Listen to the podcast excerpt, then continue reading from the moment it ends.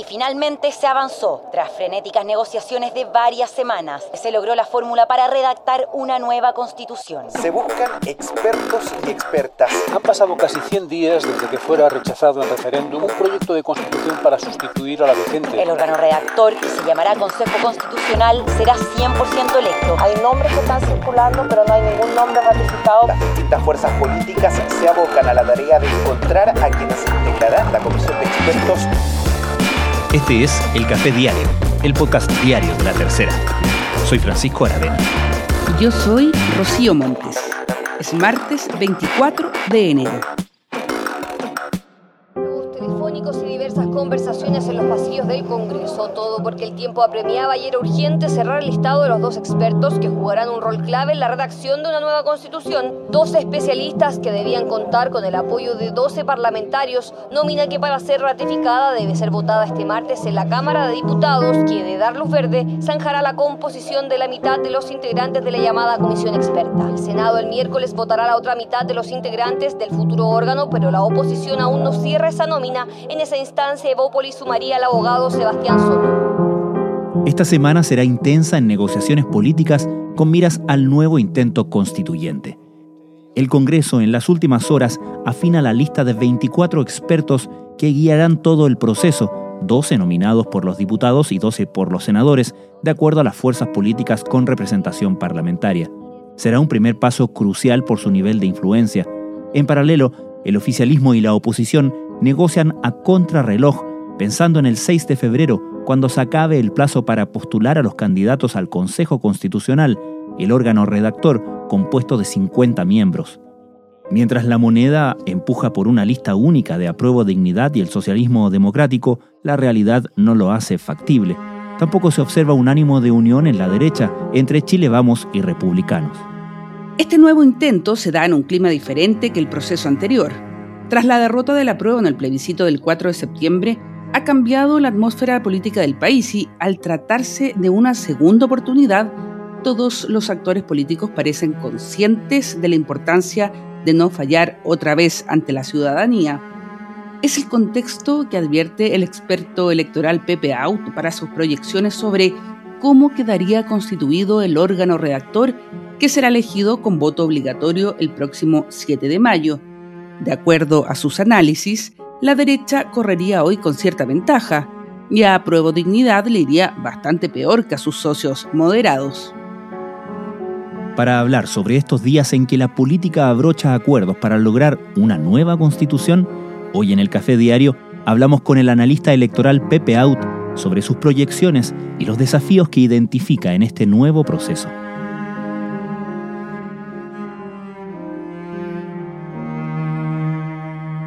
La principal diferencia es el, el agua de la piscina, y es decir, el contexto. El contexto de esta elección, el contexto de opinión pública, el contexto de prioridades programáticas de la ciudadanía, el contexto de las preocupaciones principales, es completamente distinto al contexto previo a la elección de convencionales de mayo del 2020. Completamente distinto. La segunda es que eh, no es lo mismo una primera iniciativa que la segunda iniciativa después de haber fracasado la primera.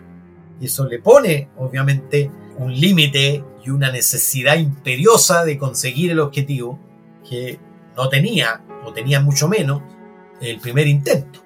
En el proceso previo nunca hubo conciencia de que las constituciones son por definición marcos consensuales, consensuados de reglas del juego, al interior de las cuales se disputan las orientaciones políticas específicas de elección en elección. Y de alguna manera, en buena parte de los convencionales, yo creo que encarnado esto muy bien por eh, la contraparte de Jaime Guzmán, Atria, que concebía la constitución como Jaime Guzmán la concibió la del 80, es decir, no importa quién gane las futuras elecciones, las grandes disyuntivas ya están resueltas constitucionalmente y cualquiera que gane va a tener que hacer las cosas de determinada manera. En muchos primó la misma idea. Y por eso que la constitución era una constitución programática. Y la tercera diferencia son las reglas del juego. Primero, no existirán los partidos por un día, que eran las listas de independientes. Es decir, yo me agrupo con otros independientes y armo un partido que dura el día de la elección. Y después, no importa, nos disolvemos, en fin, sin rendición de cuentas, sin accountability, sin financiamiento conocido, sin programa conocido, en fin. Simplemente articulamos causas diversas y cada uno aporta sus votos y luego vemos qué es lo que hace cada uno. Eso desaparece. Y por lo tanto habrá independientes, por supuesto, pero dentro de listas programáticas que definen frente a la ciudadanía un cierto enfoque en relación a la cuestión constitucional. Segundo, la elección está hecha en el, en el zócalo de la elección senatorial, no de la elección de diputados. Y por lo tanto, el grado de dispersión es mucho menor, porque tú eliges en la elección senatorial, en seis regiones eliges dos representantes, en otras seis regiones eliges tres representantes y solo en cuatro regiones eliges cinco. En cambio, en la otra elección, tú elegías cinco, seis y siete en la mayoría de los territorios y por lo tanto el nivel de dispersión en la representación era mucho mayor. Y yo creo que con esas diferencias tú tienes un proceso distinto. Este proceso, al revés del otro, tiene todos los incentivos para llegar a una constitución de consenso porque el nuevo proceso estará compuesto por tres instancias, el Consejo Constitucional con 50 integrantes, más escaños indígenas, la Comisión de Expertos con 24 miembros y el Comité Técnico de Admisibilidad con 14 expertos jurídicos. Definiciones que se deberán acelerar en los próximos días para calzar con el agotado cronograma del nuevo proceso constituyente. En estos días, el Congreso va a tener que elegir a los 24 expertos que van a ser parte de este proceso. ¿Qué tan importante es este grupo, es este equipo de gente que elijan los partidos y que elija sobre todo el Parlamento? Bueno, muy, muy, muy importante. Yo diría que buena parte del éxito se juega en este, primera, en este primer tiempo. y será clave ver si los partidos logran conjurar la tentación de plagar de operadores políticos sus cupos, porque cuando partidos tienen un cupo o dos cupos, tienden a tomar aquel que controlan mejor, claro. en lugar de elegir al que pudiera aportar más, más al, al proceso que viene. Vamos a ver, a mí me parece clave que los expertos sean expertos, una cosa tan sencilla como esa.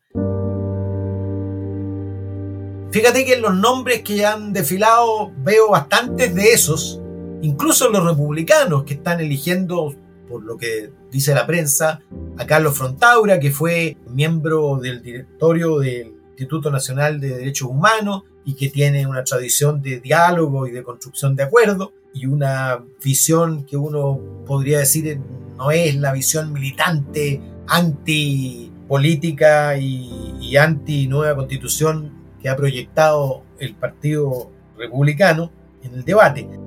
Si todos los partidos piensan en gente que tenga experiencia académica, que tenga prestigio entre sus pares, que conozca además a los otros para poder construir vínculos que permitan un trabajo expedito, porque este comité de expertos va a tener 90 días para construir una propuesta. Y esa propuesta va a ser la base de el trabajo que hagan los consejeros constitucionales en los 150 días que correrán desde el 6 de junio que se instalan hasta noviembre que tienen que entregar el, el texto. Exministros de distintos gobiernos, académicos e incluso un expresidente, todos ellos son parte de los nombres que se sondean para ser parte del comité de expertos del nuevo Consejo Constitucional. Este próximo martes y miércoles, la Cámara de Diputadas y Diputados y el Senado deberán escoger las 24 personas que van a integrar este comité y que tendrán a su cargo la redacción de un anteproyecto del nuevo texto constitucional. Hace algunos días conocimos tu último modelo, tus últimas proyecciones respecto de la elección del Consejo Constitucional que va a ser electo el 7 de mayo. ¿Podemos ir a las principales conclusiones partir quizás por la poca relevancia que tú le asignas a la que parece ser la principal preocupación de los partidos por estos días, que es la definición de si ir en listas unidas o separadas, tanto la derecha como la izquierda. Sí, bueno, primero eh, decirte que es la penúltima. La penúltima. Me refería a la más reciente. Sí. Yo, sé, pero eh, destaco que es la penúltima porque la última la voy a hacer, obviamente, con las listas y sobre todo con los elencos de candidatos y candidatas que sean capaces de reclutar cada una de las listas. Porque quienes van a estar en la papeleta va a ser una cuestión muchísimo más relevante de lo que fue para la convención. Porque la convención la gente votó por listas. Porque en el esquema de diputado, que es el que se usó, son muchos los candidatos y por lo tanto es muy difícil visibilizar una candidatura individual. En cambio, cuando tú eliges dos en un territorio o tres, francamente, necesitas conocer a aquel que va a ejercer ese cargo y por lo tanto tú tiendes a votar mucho más por la persona. Por supuesto, la persona dentro del mundo con el cual tú te identificas, pero las personas pasan a ser mucho más relevantes. Por lo tanto, la proyección de la que podrán pedirme cuentas después es la que voy a hacer con las listas y las candidaturas a la vista. Segundo, yo efectivamente creo que hay poca diferencia entre si competimos a la binominal. Me llama la atención además que habiendo superado el binominal haya esta tendencia a construir la política como si fuera una cuestión de bloque contra bloque. Claro. Cuando en verdad ya no lo es en la sociedad. ¿ah? Pero el reflejo binominal sigue existiendo. Y en ambos bloques buscan enfrentarlo bloque contra bloque, como si no se dieran cuenta que cada uno de los bloques, si se constituye como tal, deja fuera y no representa a buena parte de la sociedad. Y eso es lo que a mí, primero, filosóficamente me dice, el diferente tiene que expresarse de manera diferente. Y por lo tanto, juntar a personas que se oponen terminantemente a una nueva constitución con partidos y personas que quieren una, comillas, buena nueva constitución, a mí me parece contra natura juntar a personas que querían refundar el país, eliminar el estado de excepción y otras tantas cosas, con una centroizquierda que quiere cambios graduales, reformas democráticas, etc., también me parece un sinsentido. Y desde el punto de vista estrictamente electoral, la ganancia que tú tienes cuando tienes una sola lista se puede compensar largamente con el aumento de la votación, cuando tú tienes dos listas que apuntan cada una a su propio nicho electoral. Porque hay gente a la izquierda que no votará por una lista donde esté Andrés Saldívar, Sergio Vitar y otros carcamales de la concertación. Y habrá mucha gente que no va a votar por una lista donde estén comunistas o, izquierdistas radicales que quieran refundar el país o, o que quieran más indultos es evidente que son electorados diferenciados y por lo tanto la eventual pérdida que tú tienes por falta de concentrar votos la compensas con el aumento de la votación. Y luego, como además ninguno de los dos bloques tiene ninguna posibilidad, aunque fuera unido, de conseguir el quórum que pide la reforma constitucional para hacer la constitución sin la contraparte, no es dramático ambos bloques están muy lejos de eso. Y por lo tanto, entre tener 26 o 23, la verdad es que no hace ninguna diferencia. Y nadie responsablemente puede decir, con este esquema consigo 26 y con este otro esquema consigo 23. Ningún experto electoral serio te podría decir eso. Yo hice un análisis primero bloque con bloque, región por región, y mi previsión de diciembre era más o menos un empate y ahora hice el esquema con cuatro listas y está muy cerca de eso también. ¿ah? Es decir, no hay gran diferencia. Si vamos todos juntos vamos a ir a un nicho muy reducido y hay gente que votó rechazo y eh, que siempre votó por la centro izquierda y que nosotros queremos volver a conquistar, no para nosotros, sino para una adhesión a la reforma y al programa. Hablemos de eso, Pepe. ¿Cómo quedarían las diferentes fuerzas políticas en este Consejo de 50 miembros, de acuerdo a tu última, más reciente proyección?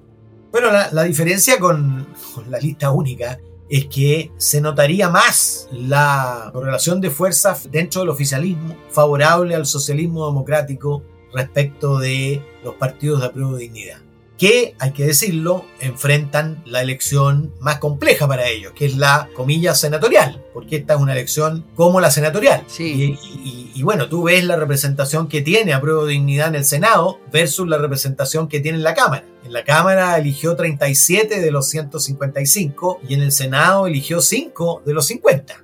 Es decir, menos de la mitad de la representación y por lo tanto es la elección más difícil. porque tiene menos implantación en regiones, porque el Partido Comunista, aparte de algunas regiones del norte, tiene poca implantación del centro hacia el sur, y porque el desarrollo territorial de, del Frente Amplio ha sido centrado, digamos, en la región metropolitana y la región de Valparaíso, donde tienen la gran mayoría de sus parlamentarios y de sus alcaldes. Y yo calculo que ellos podrían perfectamente tener la mitad de los escaños que consiga la centroizquierda. Y eso, por supuesto, marcaría, daría una señal a lo que dice, confirmaría eh, de manera y profundizaría el diagnóstico que entregó ayer Carolina Toá de la necesidad de un ajuste, porque dice Carolina, la ministra del Interior, no es que haya una coalición y un anexo como fue al inicio, sino que hay dos coaliciones, comillas, de tamaño electoral e incidencia política semejante.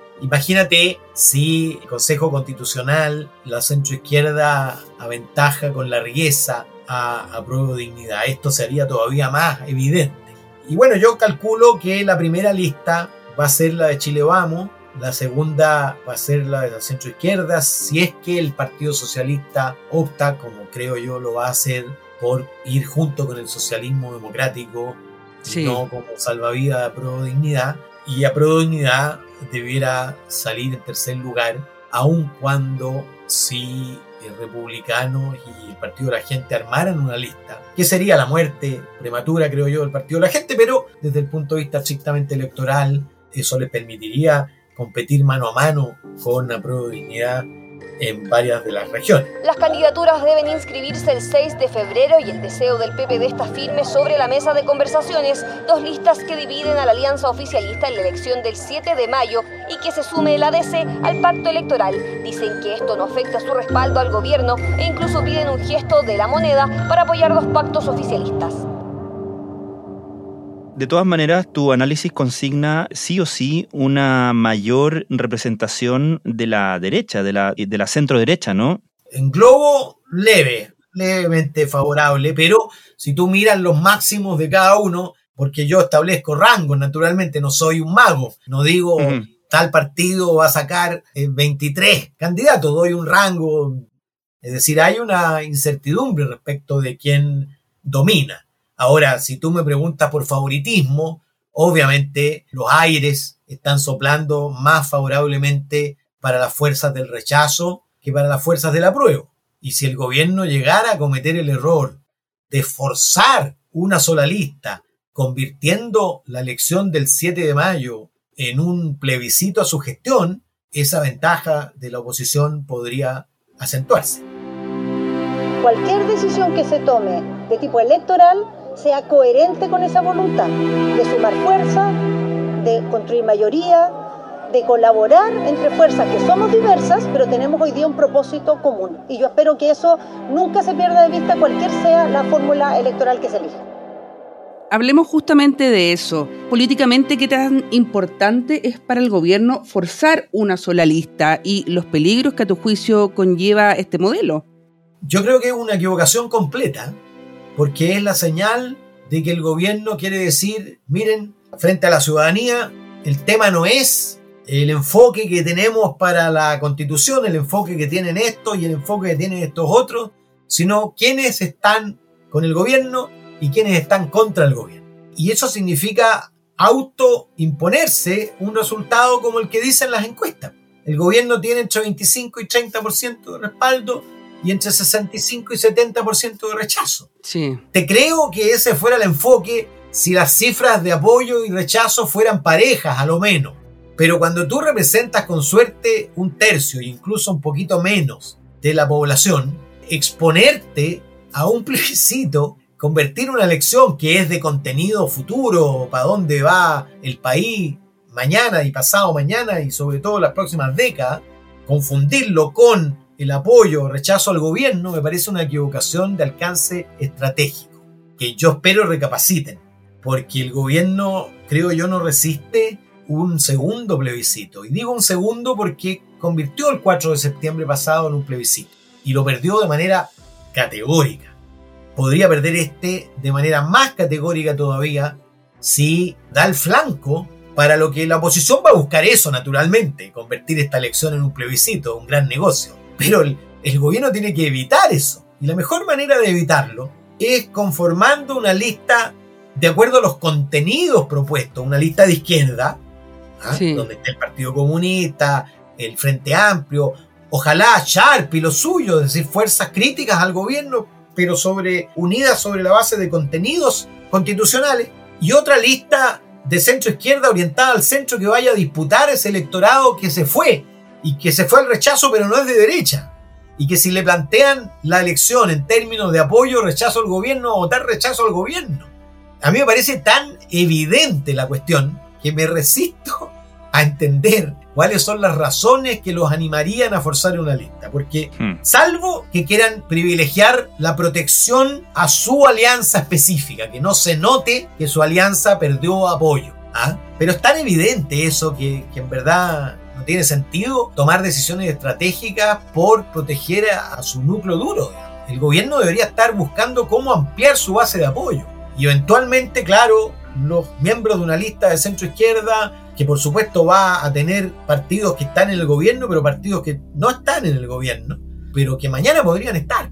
El proceso de mutación en curso que está el gobierno del presidente Boris debiera acelerar ese proceso en lugar de contenerlo. Cuando tú eres minoría, no tiene sentido atrincherarte en tu minoría. Tienes que intentar salir a conquistar un electorado que, entre paréntesis, la encuesta del Centro de Estudios Públicos, que no será el oráculo de Delfos como era antes, pero es la mejor encuesta que se hace en Chile, marcó, fíjate, una cifra inédita. Yo no recuerdo hace cuántas décadas que no había una cifra tan alta de personas que se identificaran en el eje izquierda, centro, derecha, exactamente en el centro, el 41% de los encuestados, solo 17% en la izquierda y 15% en la derecha. La demanda de centro es gigantesca, pero la oferta de centro hoy día es escuálida, dispersa, recién emergiendo y por lo tanto allí está para conquistarla y si Chile Vamos va separado de republicano y logra meter a demócratas y demás, eh, va a pelear con mucho éxito ese espacio. Y si tú te atrincheras en el oficialismo y en el apoyo al gobierno, obviamente en una sola lista con comunistas y demás, eh, vas a tener gran dificultad para disputar ese electorado. Las elecciones siempre se ganan en el centro.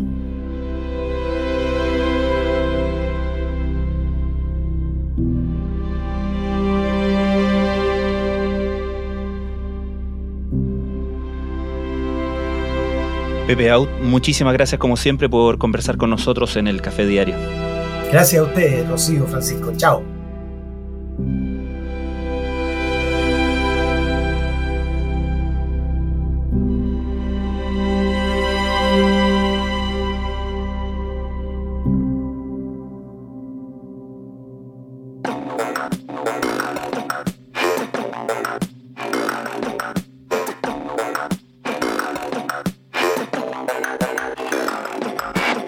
Café Diario es una producción de La Tercera. La conducción es de Rocío Montes y quien les habla, Francisco Aravena. La postproducción es de Michel Poblete.